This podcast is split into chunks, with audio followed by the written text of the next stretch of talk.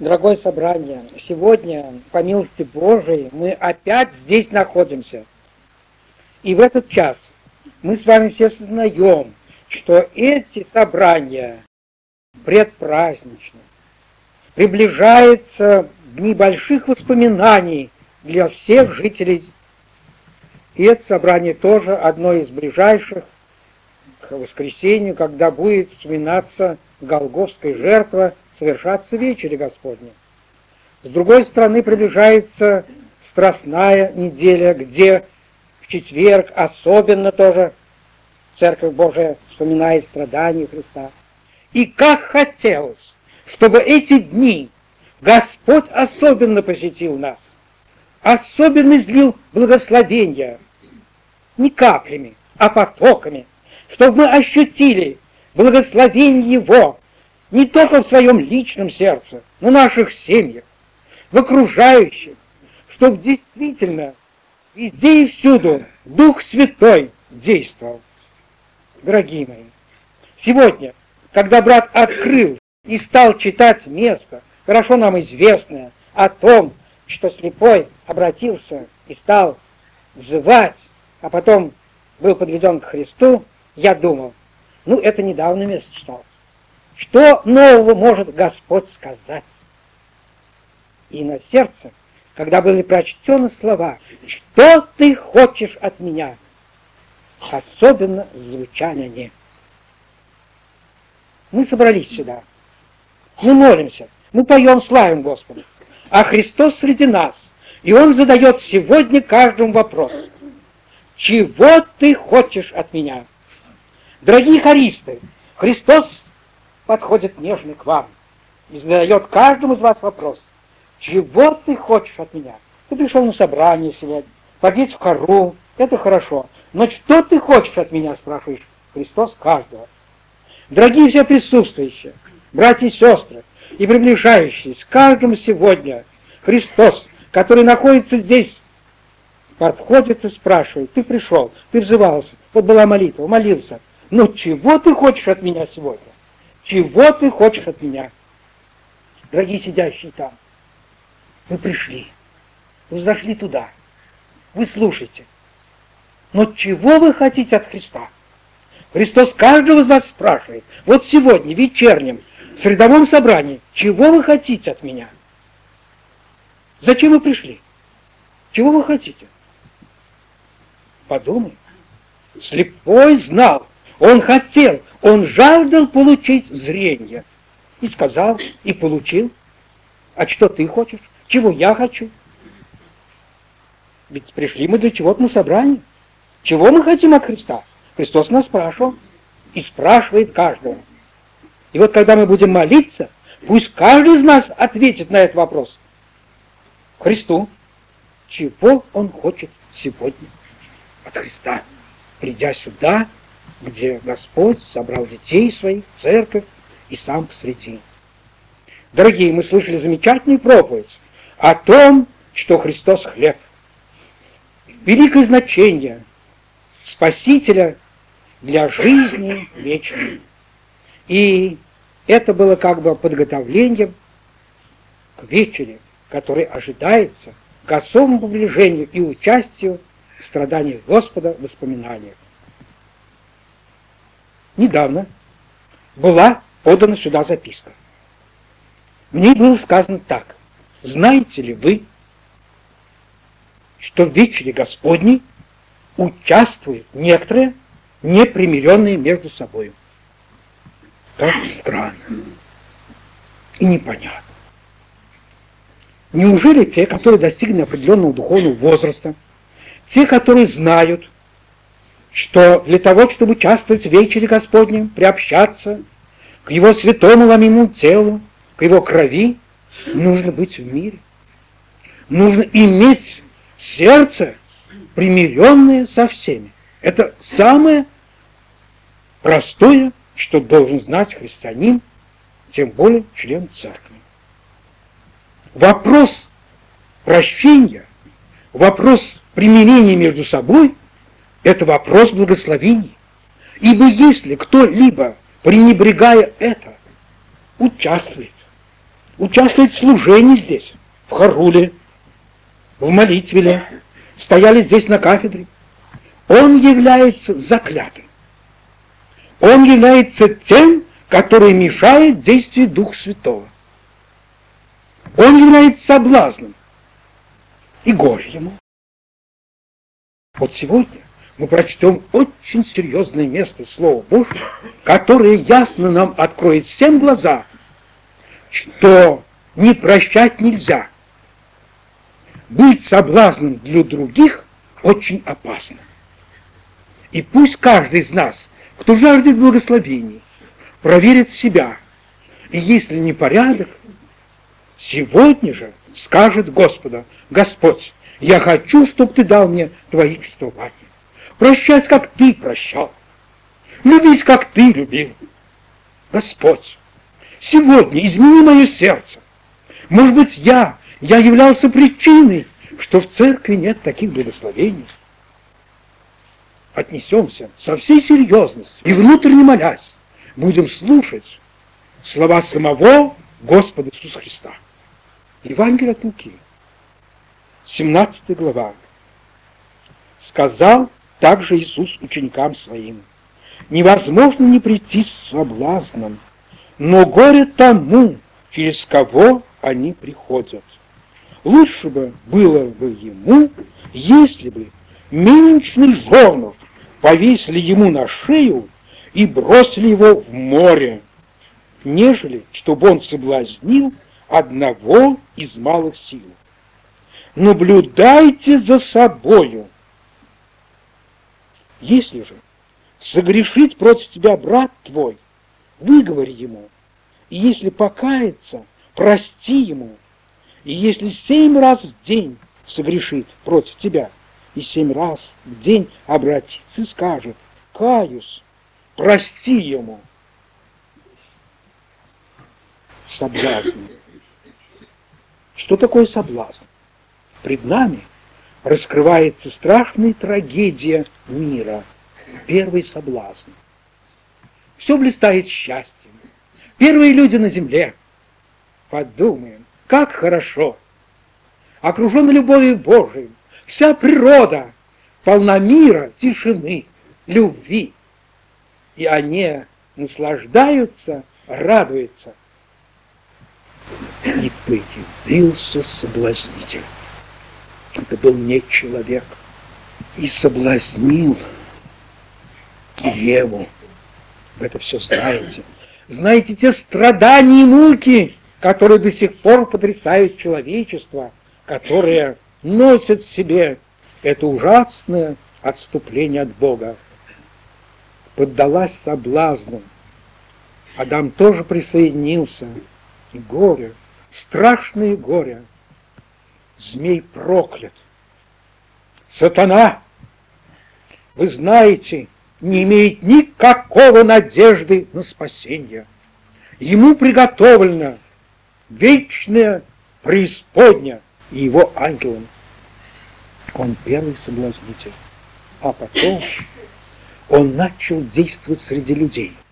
И люди стали соблазнять друг друга. И грех, развиваясь широкой волной, охватил человечество. Кругом страдания, грехом муки. Пришел Христос. Возвещает спасение. Спаситель пришел. Какие чудные проповеди, сколько исцеленных, кругом радости. Пришло спасение людям, но враг не дремет.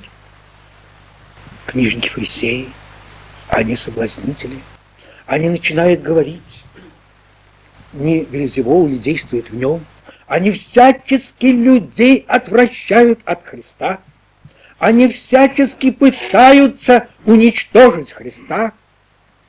И вот на фоне этого наш Господь, видя кругом покаявшихся грешников, мытарей, видя своих учеников, которых пытается мир соблазнить, говорит о соблазнах.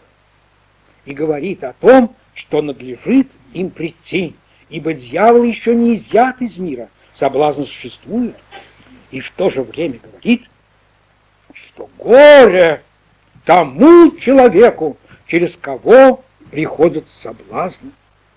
Горе тому, кто соблазнит одного из малых верующих во Христа, как говорят другие евангелисты. Самому меньшему, дитю, лучше бы, он говорит, лучше бы тому человеку привязать мельничный жорнов к шее и потопить в глубине морской. Почему? А потому что, ведь если он соблазнил, придет момент, он ответит за это, и муки страшные охватят его, и Христос, зная эти муки, понимая это, говорил, лучше бы, лучше этому человеку привязать жорный камень и потопить его. В то время у греков, у римлян был такой метод наказания самых тяжелых преступников. Тогда распинали на крестах. У идеев это не было, но у римлян, у греков было. А другой метод смертной казни – это привязывали тяжелый камень к шее и топили самых плохих преступников. Но Христос говорит, это лучше бы было, потому что соблазнить человека – это страшное дело, страшное дело. Один человек был приговорен к смертной казни за большие преступления. Он рос хорошим, но мать у него была нехорошая, и она выпивала, и она приучила сына выпивать. И он постепенно привык и пошел дорогой греха, а потом однажды совершил тяжкое преступление. И вот он приговорен, пришла мать. И он, смотря на нее, сказал, «Мать, ты соблазнила меня, ты учила меня пить, Будь ты проклята! Я гибну из-за тебя! Ты соблазнила меня!» Страшно! Побледнела, упала женщина. Наверное, был легче было ей, если привязать жорновый камень и потопить ее в глубине морской, нежели она в этот момент услышала это ужасное и осознала, что сын гибнет благодаря нее. Дорогие мои, Страшно Христос предупреждает, и твердо, и верно. Быть соблазном других, соблазнять других, делать грех — это большое преступление. Большое преступление. И нужно сказать, что если мы изучаем Слово Божие, оно везде и всюду нам свидетельствует, что мы должны наблюдать за собою, чтобы не быть причиной соблазном других. Можно незаметно так или иначе вести себя, что в результате, в результате быть соблазном. Спиржин приводит пример. Вы, кажется, об этом уже слышали, что один хороший проповедник проповедовал о покаянии. Сердце одного юноши тронулось, он решил отдаться Господу и пошел с этим проповедником для того, чтобы побеседовать. Он пошел с молодежью тут, и вместо того, чтобы вести свято, начал рассказывать смешные истории все смеялись, и огонь спасения погас в душе этого юноши. Прошли годы, он умирал от юноши. Позвали проповедника побеседовать. Может, вы придете к Христу. И он пришел с Библией, сел, я хочу с вами побеседовать. Умирающий взглянул на него и сказал, не надо. Вы причина моей гибели. Помните, я хотел покаяться, но вы так вели себя там, что у меня все пропало. Вы смеялись. Я теперь ухожу в ад. Но вы, вы соблазнили меня. Вы причина моей гибели и умер. Дорогие мои, горе миру от соблазн. Проверим себя, как мы ходим пред Господом. Мы вращаемся среди наших детей, малых детей – Тут написано, если кто соблазнит одного из малых сих, отец, как ты ведешь около малых детей? Христос смотрит сегодня на тебя, дай отчет. Не соблазняешь ли ты своим поведением? О, придет час, за все, за каждое праздное слово ты, я дашь отчет. И тогда, может быть, ты скажешь, лучше бы мне тогда привязали жернов на шею и утопили в глубине морской. Так тяжко, ведь я виновник гибели своего сына, своей дочери. Я был соблазном, я был себя так недостойно.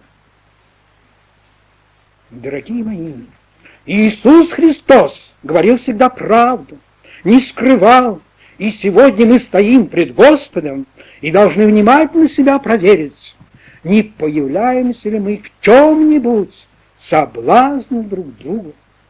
Наблюдайте друг за другом. Наблюдайте, написано здесь, за собой. И вот сегодня в этот час мы должны особенно проверить себя, потому что приближаются дни благословений. Не я, не ты, может быть, кто-нибудь, а может быть и я буду причиной, мешающей действовать Дух Святому. Так же быть.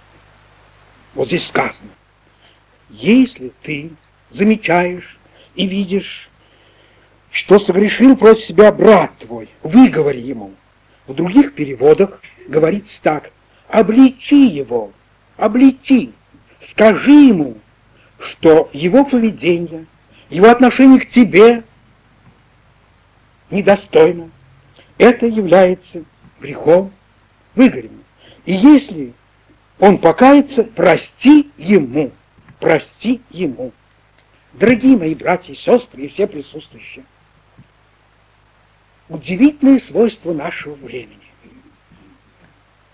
Не поступать по Слову Божьему. Вот так написано. Если согрешает брат, вы говорите, не написано, передай своей сестре, знакомой об этом. Не написано, передай брату. Даже не написано, иди к пресвитеру, скажи, что вот брат или сестра согрешил против тебя. Не написано? Не написано. Ты должен идти, я должен идти и сказать, дорогой друг, ты меня обидел. Ты принес грех. Разве можно было сделать так? Я вот шел и смотрю, около пивной ты стоишь, там пиво. Допустим, я пример привожу. Я думаю, у нас нет таких случаев, но иногда были. Так не нужно другим говорить, а нужно подойти, подойти с слезами на глаза и сказать, что ты делаешь. Разве можно так? И если нежно с молитвой подойти, брат скажет или сестра, прости меня, я был соблазнен, да нехорошо, я тут выразился не так. Давай помолимся. Преклонили колено, в слезах помолились и похоронили все, и слава Богу. Так учит Христос. Но вы, удивительные свойства, шепчут, передают о том, о другом. Вот мы видели, вот так вот, и так, и так, и ползут, ползут страшные сатанинские раздражения.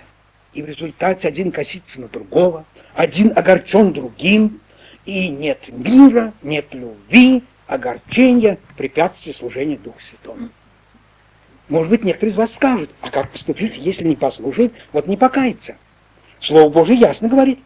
Позови двух-трех, побеседуйте наедине, старших братьев, пресвитера, помолитесь. Покаяться, брат, слава Богу, ликуйте, обнимайтесь. Если нет, то до церкви. Не послушает церкви, пусть он будет уже как посторонний, все, не слушает церкви, родной матери. Дорогими, все так устроено. Но чтобы передавать друг о друге, рассказывать, это не к назиданию, это не благословению. И Христос так не учил. И мы сегодня, находясь здесь, должны это понять. Вот эти разговоры служат всяким соблазном, всяким отсутствием мира, радости. Они отягощают сердце, ведут к большим бедствиям. Теперь вопрос, а сколько раз можно прощать брату? В свое время задал и Петр вопрос. Там был ответ так, до 70-70 раз. А здесь вот сказано 7 раз в день. Исследователи Слова Божие говорят, что в Слове Божьем 7 цифра означает полноту, большое количество. И когда 7 говорят, это значит как неограниченно. Действительно, нужно прямо сказать, как нас прощает Христос. А Слово Божие учит прощать так, как Христос нас простил. Дорогие мои, давайте сегодня будем искренне друг другу, как пред Господом. Ведь скажите, как бы мы ни старались, как бы мы не стремились, все-таки у нас в жизни бывают ошибки. Бывает. То словом, то раздражился, то тут не так вступил, а Дух Божий обличает, ведь ты сделал нехорошо. Ведь даже написано так. Кто разумеет делать добро, а не делает, тому грех. Ну вот тебя, сестра, Дух Божий побуждает посетить там какую-нибудь другую больную сестру. А ты не идешь, засуетился. Не слушайся Духа Божия. Что, ты делаешь грех? Делаешь грех. Потому что разумеешь делать добро, а не делаешь. Господь побуждает твое сердце уделить, например, определенную сумму ну, средств на такое дело. У тебя там грызет сердце. Как вступить? Ты знаешь, доброе дело, тут надо помочь. А ты это все-таки уклонилась. Сделал ты грех или нет? Видимо, да, потому что так написано. Кто разумеет делать добро, не делает, там грех.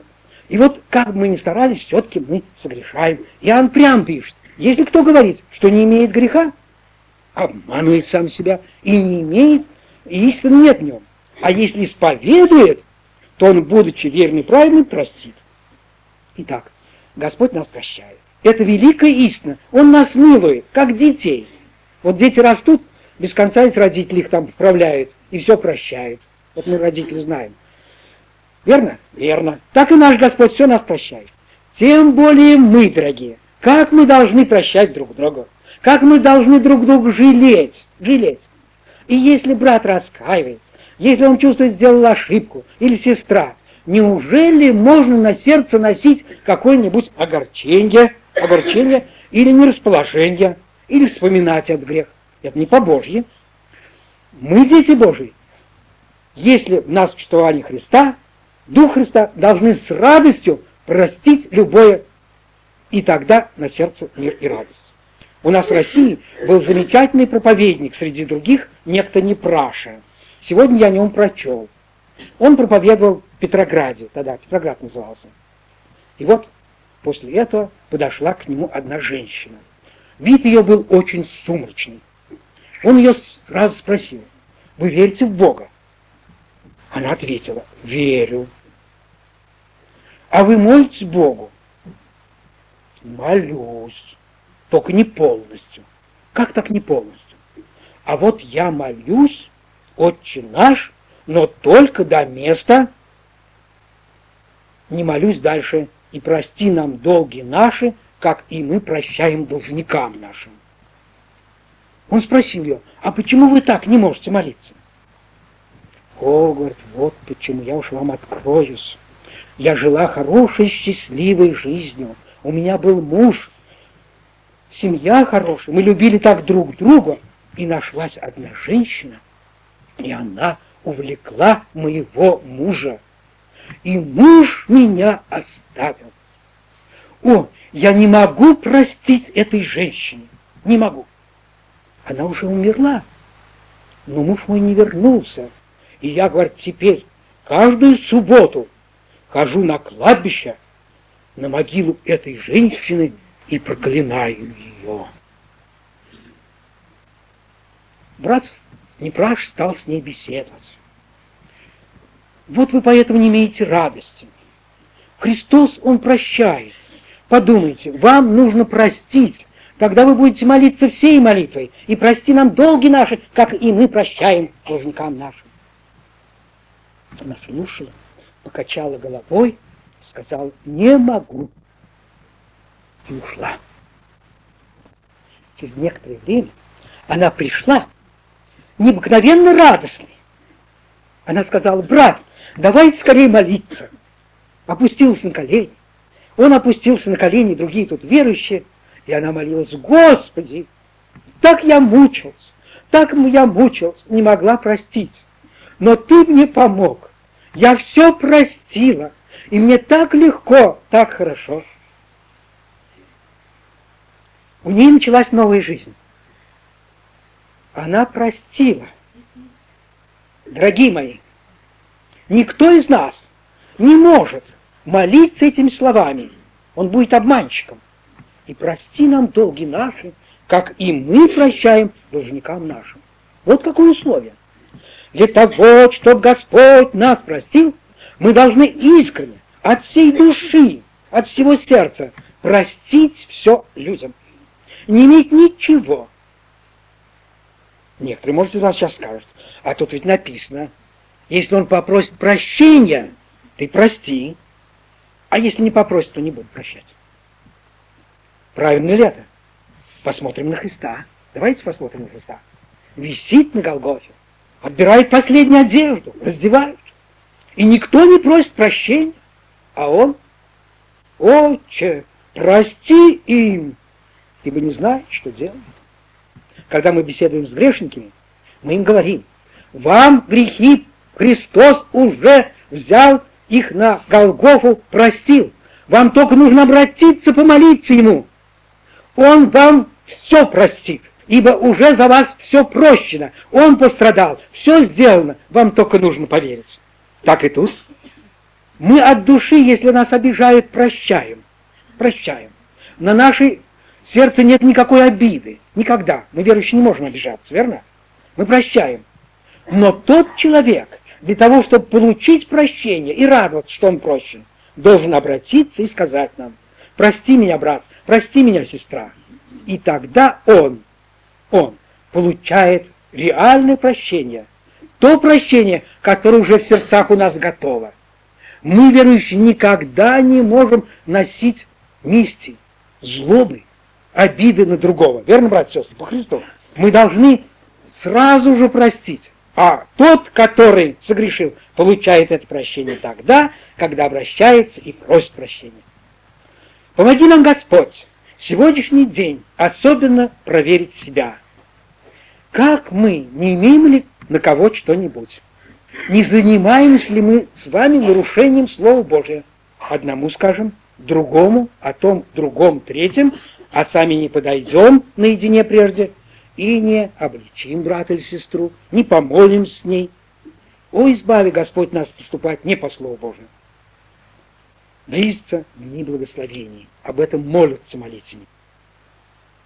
Чтобы не быть препятствием действия Духа Святого, проверим себя – если где есть нет мира, есть недоразумение, если мы чувствуем в чем-нибудь, являемся соблазном, или в церкви, или дома, или, может, даже на работе, исправимся. Предстанем пред Господа, скажем, Господи, Ты даешь мне еще жизнь, дай мне силы больше никому ни в чем не подавать повода к соблазну.